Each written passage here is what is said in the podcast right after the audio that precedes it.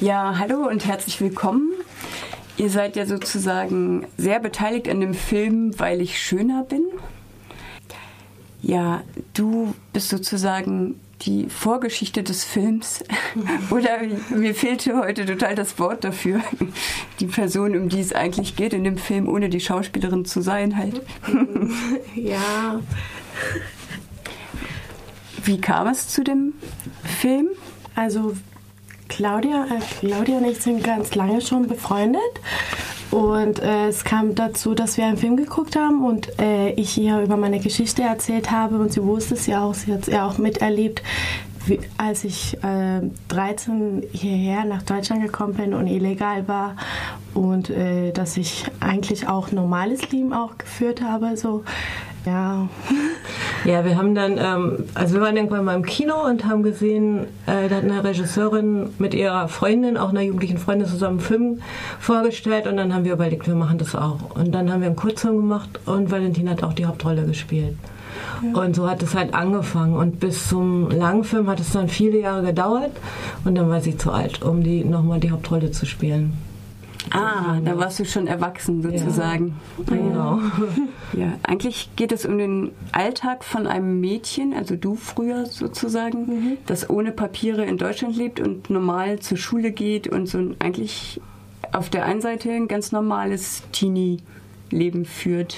Ja, ja, also normal war das auch irgendwie schon, aber auch nicht, weil ich diese Angst immer hatte, wieder, dass ich vielleicht vom Polizisten äh, wieder nach Kolumbien wieder muss oder ähm, meine Freundin vertrauen, äh, dass ich illegal hier bin, war das ganz schwer.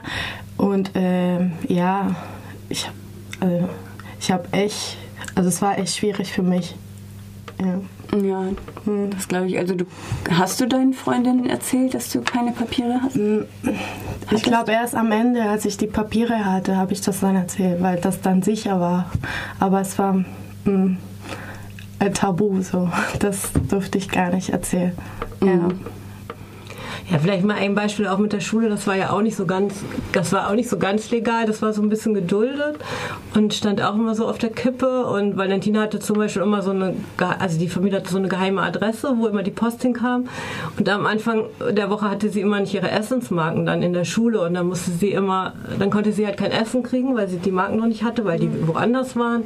Und dann hat sie, hast du immer deinen Freundinnen immer so irgendwelche Lügengeschichten erzählt, äh, was du, äh, warum du jetzt deine Essen Essensmarken wie die, diese Woche wieder nicht hast und so. Ne? Also es war schon, also alles, alles, alles immer nicht so ganz normal, mhm. würde ich sagen. Ja.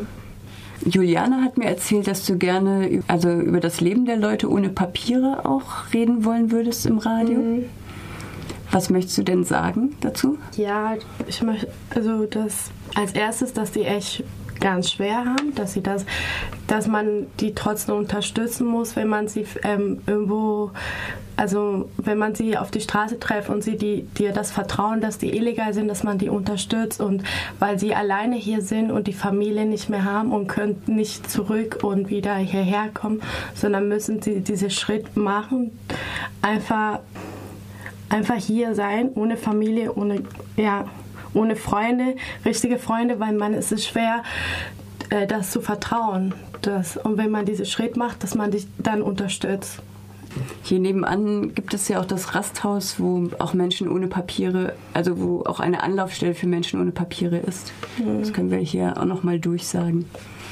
Ähm, du hast das Drehbuch von dem Film, weil ich schöner bin, geschrieben. Warum heißt der eigentlich, weil ich schöner bin? ich hasse diese Frage eigentlich.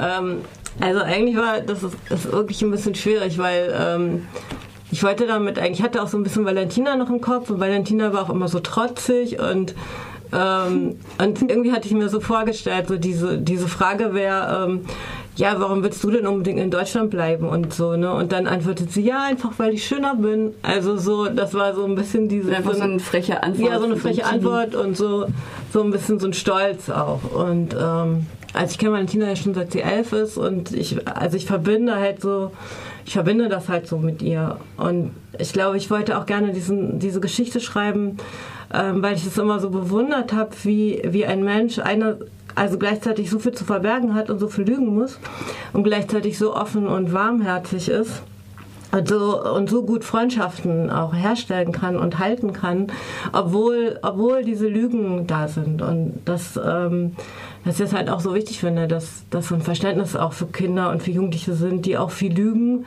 und, und dass es aber trotzdem nicht heißt, dass man ihnen nicht vertrauen kann. Also das finde ich halt auch wichtig.